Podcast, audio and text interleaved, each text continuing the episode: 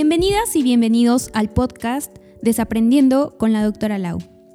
En este podcast hablamos de temas, creencias, hábitos y mitos sobre nutrición y ejercicio de los cuales consideramos que es momento de desaprender. Muy buenos días, tardes, noches tengan todos ustedes. Sean bienvenidos a un nuevo episodio del podcast Desaprendiendo con la doctora Lao. Hola de nuevo, ¿qué tal están? ¿Qué tal se encuentran hoy? ¿Cómo te encuentras, doctora Lao? El día de hoy que estamos grabando es un domingo. Excelente, muy bien. Ya con toda la pila para empezar a desaprender algunas cosas. Sí, yo me encuentro súper motivado porque el día de hoy vamos a darle continuidad a uno de nuestros temas más interesantes de los que hemos hablado. Todos son súper interesantes, pero este en particular, porque es realmente controversial.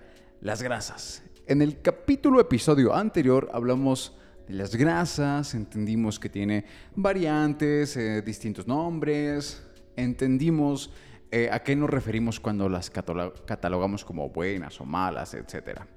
Pero el día de hoy queremos hablar de una grasa en específico que es el colesterol. Y es que hemos escuchado, y tal vez es como conocimiento común, que, el colesterol es malo. Es decir, eh, en conversaciones, donde sea, si, si, si escuchas algo sobre el colesterol, estoy seguro que a la mayor parte de las personas se nos viene como una sensación de que, oh, es algo negativo, es, es algo malo, es algo que debemos evitar. Pero eh, en este episodio vamos a tratar de, dar una perspectiva y entender para qué sirve el colesterol. O sea, ¿sirve para algo? Porque pareciera que es realmente malo, ¿no? Eh, ¿Para qué sirve el colesterol? Eh, ¿De dónde, digamos, proviene cuando lo consumimos? Em, ¿Cómo actúa dentro de nuestro cuerpo y en qué momento puede llegar a ser, entre comillas, malo, maligno, etc. Y todo, todo este, este bonche de preguntas y cuestionamientos los vamos a abordar el día de hoy con la doctora Lau. Así que, doctora Lau, eh, arránquese.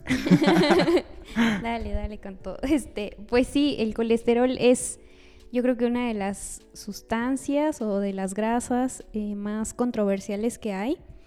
Eh, el colesterol es un lípido y como ya habíamos comentado en el episodio anterior que las grasas realmente tienen una función en nuestro cuerpo, así el colesterol igual. Y bueno, este, pues como en resumen, sin colesterol no habría vida. Y es que el colesterol forma parte de las membranas de nuestras células, de todas las células de nuestro cuerpo. Entonces, esta es una de sus funciones, yo creo que de las más importantes. También forma parte y ayuda en en la bilis, o sea, en la síntesis, para la síntesis de bilis, aquí también hace parte. Y la bilis, pues obviamente nos sirve para eh, hacer mejor digestión de las grasas que nosotros comemos. También ayuda en la síntesis de la mielina o hace parte de la mielina y la mielina es la capa que recubre a los axones de las neuronas. Entonces, para que haya buena comunicación entre una neurona y otra, pues esto es muy importante también. También nos ayuda eh, y es precursor en las hormonas sexuales, que también creo que comentamos en, el episodio anterior, y también ayuda en la síntesis de la vitamina D. Entonces, como podemos ver, tiene funciones muy, muy importantes y realmente si no hubiera colesterol, no habría vida. Y...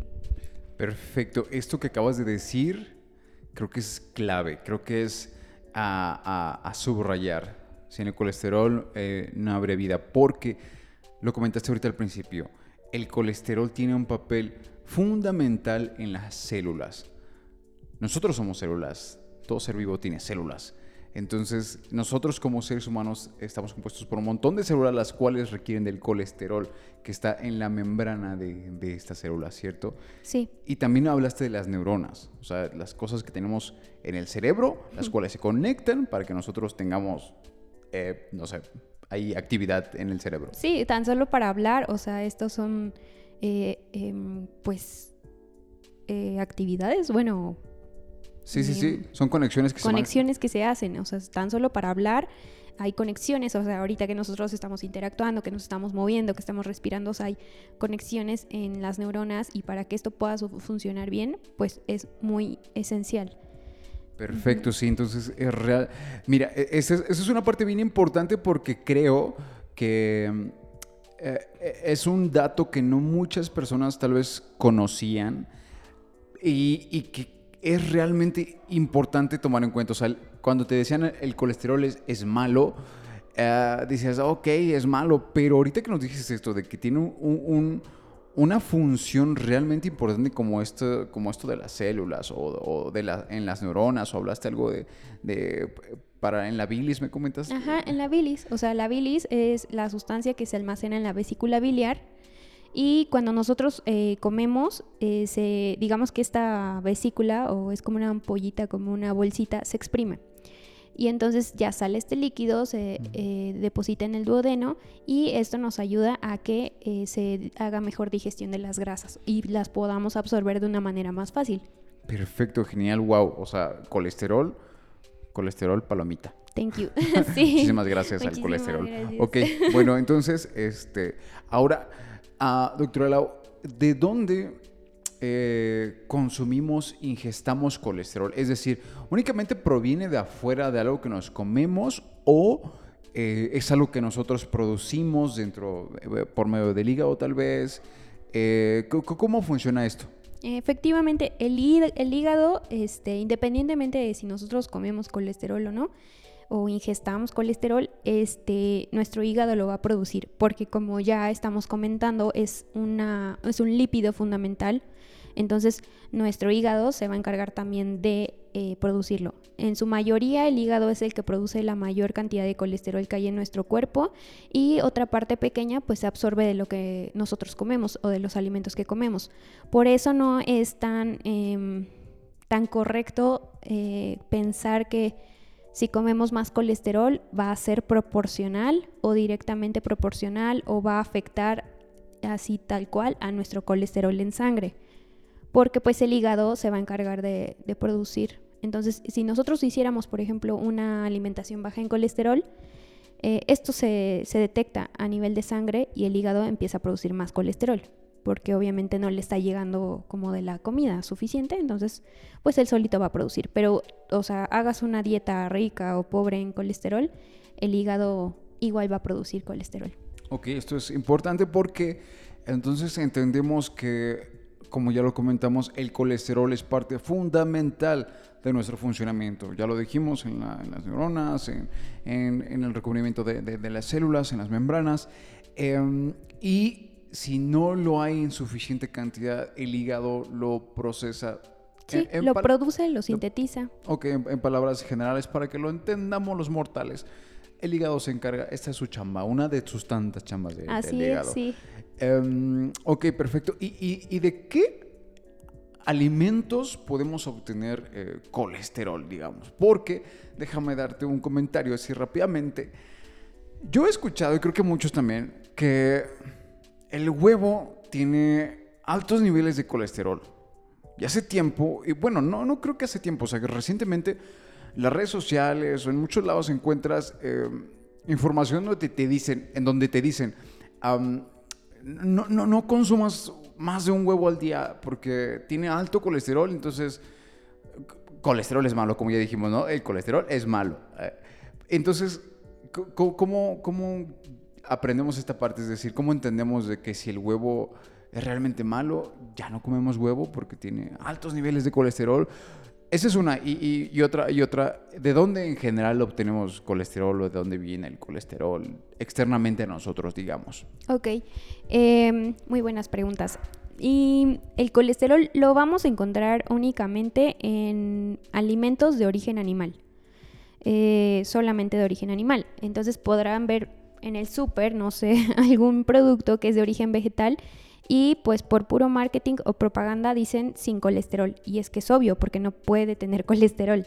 Entonces solamente productos de origen animal es en donde vamos a encontrar colesterol. Y ahora lo que decías de, del huevo, y sí, fue muy, mm, esta palabra que me encanta, satanizado, eh, muy pues despreciado, desprestigiado. Muy buenos días.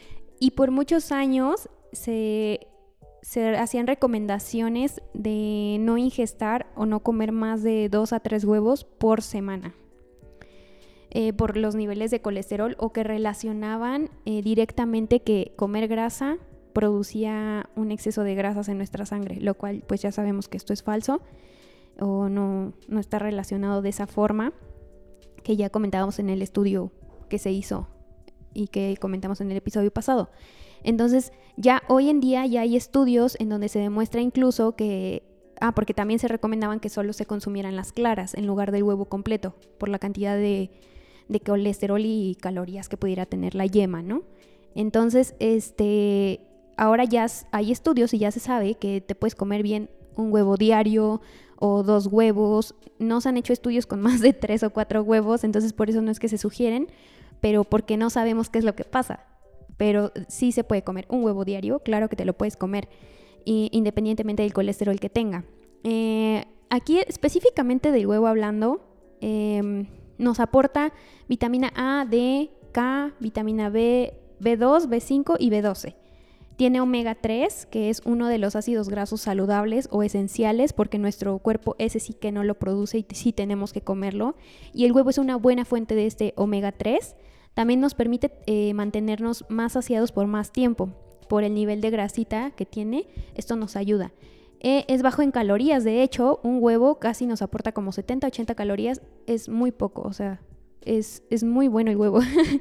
y también es fuente de colina. Esta es necesaria para función, eh, para que nuestro cerebro funcione bien, para que tenga buenas funciones este, nuestro cerebro. Y aquí eh, ayuda en la memoria y en el estado de ánimo. Y en la yema podemos encontrar antioxidantes como la luteína y la zeaxantina y esta nos ayuda a tener una buena vista y a prevenir que tengamos futuras cataratas. Entonces, aquí específicamente hablando del huevo, este pues ya es como que hora de, de desaprender que es malo y también como de ya quitarnos esta idea en general y no solamente del huevo, sino de las grasas. O sea, por el simple nombre de que sea grasa, no quiere decir que va a ser mala necesariamente. Entonces hay que ver como el origen de dónde viene y la calidad. Perfecto, esto, esto está genial porque, ¿sabes? Eh, o sea, te puedo decir, hace tres días vi tal vez algún comentario en alguna red social de un nutriólogo o médico tal vez, en donde decían que no consumas tanto huevo por el colesterol y que es malo, etcétera. Sin embargo, como bien comentas, hay estudios que demuestran que el huevo es altamente benéfico por la cantidad de nutrientes que nos provee el huevo. Entonces, como bien dijiste también, es momento de desaprender que el huevo es maligno. El huevo no es maligno, el huevo no es malo por sí solo. aquí voy a suponer, y esto es una mera suposición mía, eh, asumo que, que, si, obviamente comemos en exceso, no sé, unos, no, sé, 10 huevos diarios, eh, eh, posiblemente, eh, esto es un caso extremo, pero 10 huevos diarios igual, igual y puede llegar a causarte algún daño. Y eso es únicamente por mera inferencia propia, porque obviamente, ok, dos huevos se se ha estudiado que está bien, no, no, sé si con tres, pero 10 suena como un exceso, ¿no? Eh, solo para dar como, como un, panorama amplio, un amplio espectro de inferencia natural de qué podría pasar si comemos tantos. Pero bueno, volviendo al punto esencial del huevito, eh, el huevito es rico, eh, tiene altos nutrientes, o sea, tiene una cantidad enorme de nutrientes, 70 calorías aporta en promedio. Oh, comamos huevo. sí, sí, bueno, aquí como salvando la reputación del huevo. Y pues ya en cuestión de colesterol, eh, en el caso del huevo, en México se hace la recomendación o en la norma oficial mexicana eh, aparece que no se deban hacer más de 300 miligramos, más bien no se deban de ingerir más de 300 miligramos de colesterol. a mí, a cuestión personal, siento que ya está como un poco mm, desactualizada porque un solo huevo, eh, como de tamaño mediano, nos aporta 212 miligramos en promedio, igual no es como que sea súper exacto, pero como unos 200 miligramos de colesterol. Entonces aquí ya con un huevo estaríamos como casi llegando al límite de, de colesterol. Y teniendo en cuenta que va a ser como el único origen animal que nos vamos a comer en ese momento, ¿no? Pero de nuevo, vamos a la calidad también del alimento, porque pues no es lo mismo, como comentábamos también en el episodio anterior, que te comas un huevo a que te comas eh, una hamburguesa de, no sé, de alguna hamburguesería en donde ocupan un aceite vegetal y se está quemando y quemando y quemando y pues la grasa tampoco, la carne de la hamburguesa tampoco sabemos de dónde proviene y si es muy magra o está como más grasosa, o sea, tampoco sabemos como el origen.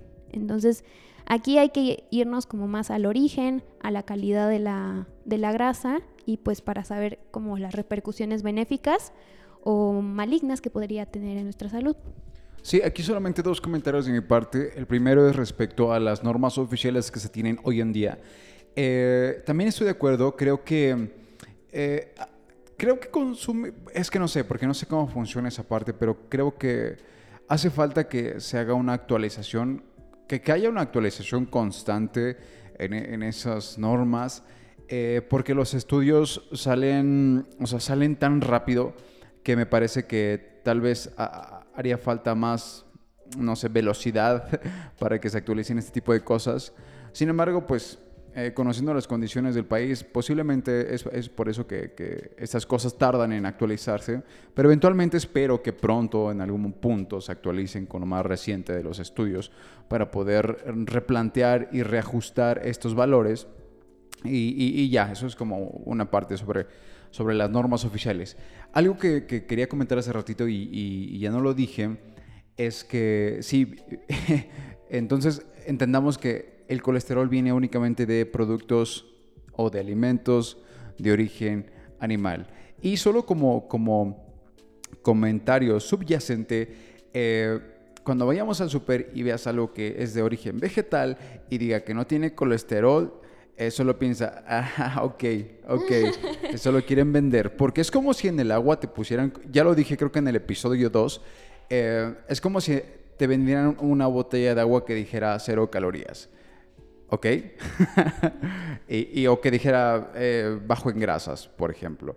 Entonces, em, solo hay que tener cuidado con, el, marketing invasivo, eh, manipulador y, todo esto. Em, ok, ¿algo más que nos quieras aportar, doctora Lau? Eh, sí, me gustaría comentar también de el colesterol HDL y LDL, porque muchas veces o más bien todavía hoy en día yo sigo escuchando y yo personalmente creo, y lo he visto también con muchos profesionales de la salud, que pues no está del todo correcto llamarle colesterol malo y colesterol bueno, porque así es más conocido por la gente. Y entiendo que en un principio eh, fue como por la parte educativa, de poder facilitar la información a, a la gente, pero ya a largo plazo a veces tiene más repercusión que beneficio porque denominarlo a uno malo y al otro bueno quiere decir, o sea, que, va a ser siempre malo. O sea, no, todo está en nuestro cuerpo por una razón. El hecho de que se les haya llamado así como malo o bueno es porque el HDL o el colesterol HDL lleva el colesterol de las arterias o de la sangre hacia el hígado. Entonces por eso es que se le llama bueno. En el caso del colesterol LDL, este, este lleva el colesterol del hígado hacia diferentes células o órganos que necesiten este colesterol. Entonces él es como el repartidor. Es el repartidor de colesterol y va dejando colesterol por donde se necesite. Eh, el problema aquí es que cuando se queda el colesterol LDL eh, por ejemplo, en el endotelio, que es la capa que recubre las arterias, y si se queda ahí estancado y se oxida, entonces este sí ya es como el peligroso, ¿no? Pero no quiere decir que siempre el colesterol LDL va a ser como el malo del cuento, o sea, todos aquí tenemos una función y, el LDL y el HDL pues no son la excepción pero sí, también habría que como que desaprender ya esa parte de, de, llamarles buenos y malos. Genial, creo que esa parte también era importante si nos estaba pasando porque, bien comentas, eh, eh, yendo más a fondo, es común escuchar que, que, existe el colesterol malo y el colesterol bueno, ya los mencionaste, HDL y LDL. LDL. Ajá. Eh, y, y, por sí solos, por su mera naturaleza propia, no son malos. Se vuelven malos bajo una serie de circunstancias, cada uno de estos. Entonces... Eh, ah, bueno, solo para aclarar, o sea, el HDL siempre va a ser cardioprotector. Nada más que si los niveles bajos de HDL en sangre, ahí es cuando ya nos preocupa. Y el LDL es al que ese sí se puede como volver dañino una vez que se oxide en, en las placas de ateroma. Perfecto, pues ya lo tienen ahí. Eh, hemos hablado ya bastante del colesterol. Esperemos que, que, esta charla en, este podcast haya tal vez ilustrado, iluminado, llevado a un punto de reflexivo en cada persona que nos escucha para entender un poquito mejor el colesterol y no solamente quedarnos con lo que escuchamos, sabemos por conocimiento común de que el colesterol es malo. Ya vimos, el colesterol es buenísimo, el colesterol es necesario para la vida eh, para las células, para, para el cerebro, eh, y, bueno, el, huevo, por ejemplo, el huevo, por ejemplo, que, que, se había catalogado como maligno. Eh, y ya lo tienen ahí, esperemos que haya sido información realmente útil para todos los que nos escuchan. ¿Algo más que tengas que agregar, doctora Lau? Sí, ya nada más para concluir, pues que Recuerden consumir grasas saludables, estas las encontramos, eh, ya comentábamos también en aceite de oliva, aceite de aguacate, oleaginosas como cacahuates, nueces, eh, todas las semillas que puedan encontrar. Eh, el huevo es una buena fuente de grasas. Este, principalmente esto, tener una buena fuente de grasas, evitar un poco sí las grasas saturadas, y hacer ejercicio. Esto nos va a ayudar demasiado a incrementar el colesterol HDL, que sería el cardioprotector. Entonces, esto sí siempre va a ser, en conclusión, siempre una buena alimentación, actividad física. Y ya esto acompañado de muchas más otras cosas, pero pues principalmente esto.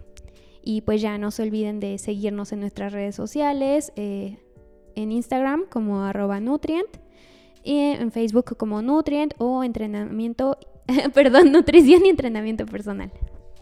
Vale, pues, pues ya lo tienen ahí, solamente encapsulando los últimos consejos de la doctora Lau. Recuerden consumir grasas saludables, olvídense de las grasas trans, traten de reducir las grasas saturadas y sean, hagan ejercicio y sean felices forever. Nos vemos en el próximo capítulo. Muchas gracias, doctora Lau. Por nada. Bye. Bye.